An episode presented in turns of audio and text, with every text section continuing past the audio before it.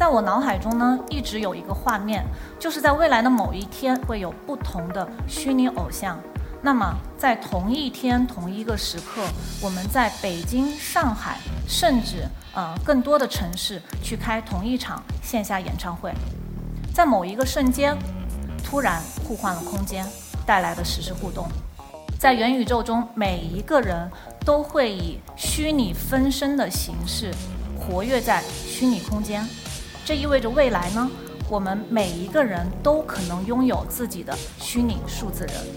虚拟偶像只是不会翻车的偶像吗？当然不是，虚拟偶像是以科技为食粮，平行世界里没有生老病死的巨星。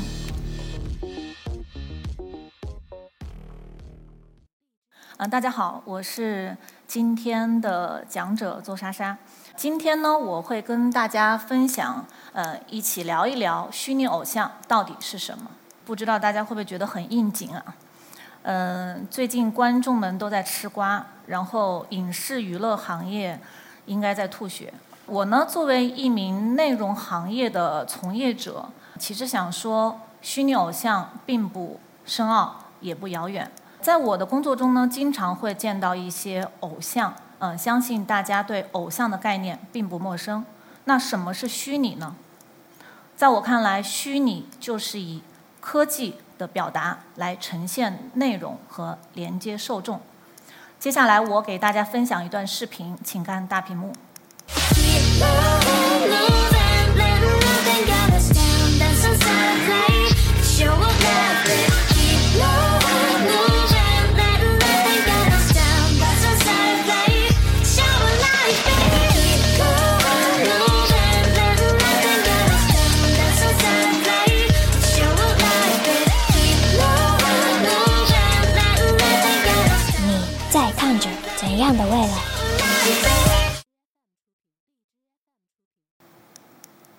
OK，视频中的女孩呢叫 Teresa 英莎，十九岁，热爱潮流文化和运动，呃，非常擅长弹钢琴和唱歌，一直呃对这个生活中的未知啊保有非常热情的探索精神。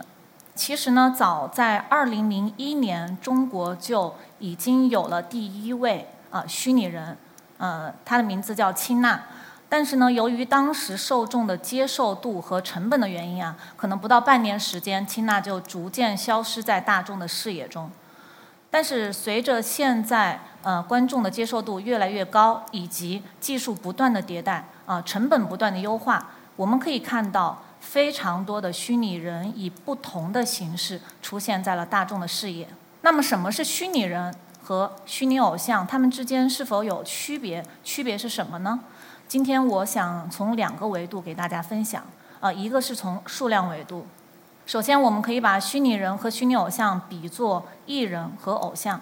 那我们当然非常的清楚啊，艺人的数量远远大于偶像。另外一个维度啊，我想从这个内容对受众的能量层级来做一个。排序啊，我们从下往上分别分为四种。第一种是内容，第二种是 IP，啊，第三层呢是品牌，第四层是文化。那虚拟人和虚拟偶像对应的就是四层能量等级中的内容本身和文化。嗯，所以接下来我再给大家分享一段视频，请看大屏幕。边界之外是更美的未知世界。英特尔酷睿 AI 性能跃升八倍，让热爱飞越一切边界。没有什么能束缚你，打破能力界限，用 AI 的创造力创造自己的无限可能。越过边界线的你更加闪耀。无界才是你的世界。你的未来随 AI 而来。呃，视频中呢是英莎作为品牌的跨次元推广大使，和我们真实世界里的人气偶像的一次跨界的合作。我也想从两个维度来跟大家做一个诠释。首先从创作维度，我们知道打造一个偶像基本上要具备两种能力啊。第一就是你要发掘他的能力，当他不是一个偶像的时候，你要发掘他的潜力。第二，团队需要具备非常强的营销能力。那么作为虚拟偶像，我们需要具备什么样的能力呢？当然，第一，我们需要一支非常强的内容创作团队去赋予它生命，随之而来，我们再去叠加它的营销能力。第二点，从前端市场啊，未来在内容上表现的空间上，也是会有非常大的不同。我相信在虚拟偶像的市场表现上，未来有无限的空间。因为其实我们很早之前也跟一些 AI 科学家在内容的实现上，嗯，做过非常多的探讨，以及我们现在也在做非常多的测试。在我脑海中呢，一直有一个画面，就是在未来的某一天，会有不同的虚拟偶像。那么，在同一天、同一个时刻，我们在北京、上海，甚至呃更多的城市去开同一场线下演唱会，在某一个瞬间，北京跟上海舞台上的虚拟偶像突然互换了空间，同时他们可以在现场带来的实时互动。啊，这个现在其实已经是我们已经有研究是可以实现，只是在敏捷度上我们需要不断的提升，包括在效率上啊，在质量上。当然我知道，嗯，这条路是非常的长，嗯，虚拟人在未来绝对不仅仅是我们今天看到的这样。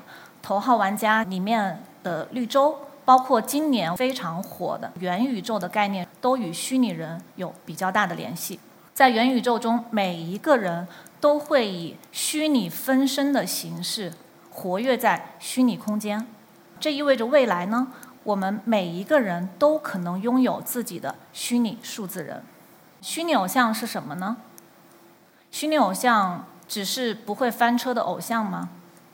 当然不是，虚拟偶像是以科技为食粮，平行世界里没有生老病死的巨星。我们在研究市场的时候发现。现在的时代已经越来越难产生巨星，甚至我们觉得不可能再产生巨星。但是在虚拟世界里面，我认为这还是有非常大的可能性和机会的啊！所以这也是我们在不断努力啊、不断实践的一个方向。我们相信，在虚拟世界里，现实中的一切都有可能在被重现，甚至有更大、更有趣的空间。作为呃内容行业。呃的一支团队，我们会在这条路上有更多的尝试，啊，更多的实践。谢谢大家。